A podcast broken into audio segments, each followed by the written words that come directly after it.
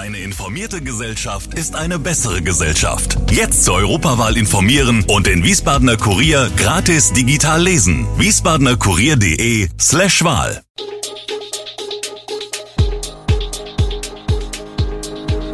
Gude, unser morgendliches News Update. Das Wichtigste aus Wiesbaden für Sie im Überblick. Guten Morgen aus Wiesbaden an diesem 26. September. Wiesbadener Stadtfest, zwischen Reggae und Reeperbahn, hitziges Derby in der Kreisoberliga Main-Taunus abgebrochen und, lohnt sich der Wechsel von Gas und Öl hin zur Wärmepumpe? Das und mehr hören Sie heute im Podcast. Kürbisschnitzen und Baumstammsägen beim Erntedankfest, Verkaufsoffener Sonntag, Herbstmarkt und Gentleman-Konzert. Das 13. Stadtfest zog tausende Menschen in Wiesbaden an.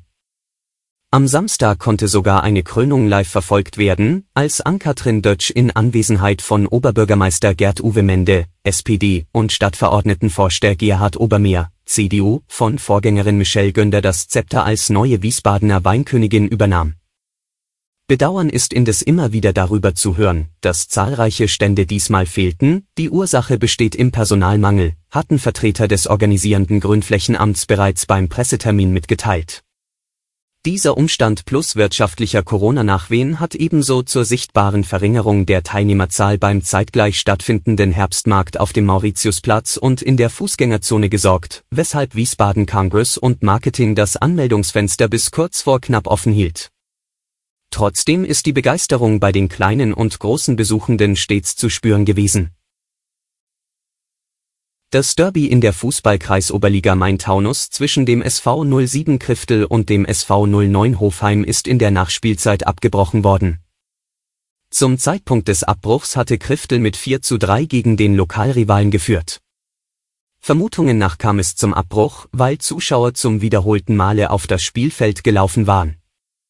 Zunächst, nachdem der Krifteler Torschütze zum 3 zu 2 nach seinem Treffer mit einigen Jugendspielern zelebriert hatte danach, weil nach einer roten Karte und einer Diskussion in der Nachspielzeit Zuschauer den Platz betreten haben sollen. Willi Heimann, Pressesprecher des SV Hofheim, schildert das Spiel und die Szene am Ende, die er allerdings aus einiger Entfernung verfolgt habe, so, unser Spieler ist in der Nähe der Krifteler Bank vom Spielfeld gegangen. Danach kam es zur Rudelbildung und auch Zuschauer haben den Platz betreten. Die Stimmung war ohnehin schon recht aufgeheizt mit teils heftigen Fouls. Vor allem die Krifteler haben auf unsere Spieler getreten wie auf alte Eisen. Schon in der ersten Hälfte musste unser Keeper ins Krankenhaus gebracht werden. Aber wir haben diese Hektik mitgemacht und nicht souverän agiert. Dadurch haben wir uns unser Spiel selbst kaputt gemacht. Kriftels Trainer Francesco Casalucci sagt folgendes, es war ein hart geführtes Spiel, mit grenzwertigen Fouls auf beiden Seiten.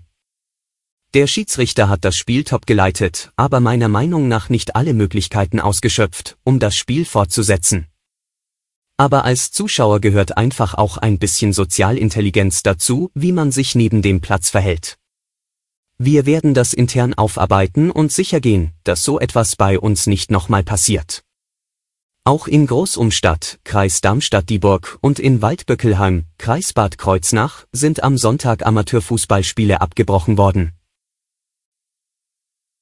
Ab 2025 sollen in Deutschland keine Öl- und Gasheizungen mehr eingebaut werden. Wärmepumpen sollen da eine Alternative bieten, doch wie funktioniert das eigentlich? Wärmepumpen haben das umgekehrte Prinzip von Kühlschränken, die Wärme innen entziehen und nach außen abgeben, sagt Sönke Seehaus, Senior Manager bei Entega Plus. Dies geschehe in einem Kältekreislauf mit Unterstützung eines strombetriebenen Kompressors. Bei Wärmepumpen werde außerhalb des Hauses aus Wasser, Luft oder Erde Wärme aufgenommen und innen abgegeben. Eine Wärmepumpe funktioniere nicht nur ganz anders als eine Verbrennerheizung, sie werde auch anders betrieben.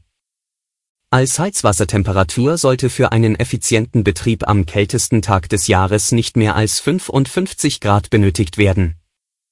Für eine Wohnung mit Fußbodenheizung, die nicht über 35 Grad benötigt, kein Problem. So Seehaus.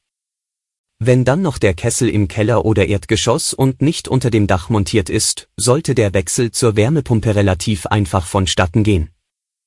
Für ältere, schlecht gedämmte Häuser lohne sich eine Energieberatung. Das Bündnis um die rechtsradikale Partei Fratelli d'Italia kann nach der Wahl in Italien mit einer Regierungsmehrheit im Parlament rechnen. Triumphieren kann vor allem eine Giorgia Meloni, deren Fratelli-Prognosen und ersten Hochrechnungen zufolge stärkste Kraft wurden und sich im Vergleich zu 2018 erheblich verbesserten. Die Koalitionspartner der rechtspopulistischen Liga und der konservativen Forza Italia rutschten in der Wählergunst dagegen ab. Die bisher mitregierenden Sozialdemokraten erkannten den Sieg des Rechtslagers an. Sie kündigten an, in die Opposition gehen zu wollen. Als Chefin der stärksten Partei könnte Meloni die künftige Regierung als erste Ministerpräsidentin Italiens anführen.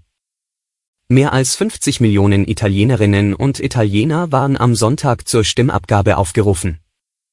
Doch nach drei Regierungen innerhalb einer Legislaturperiode sind die Menschen in dem Mittelmeerland der Politik offensichtlich überdrüssig.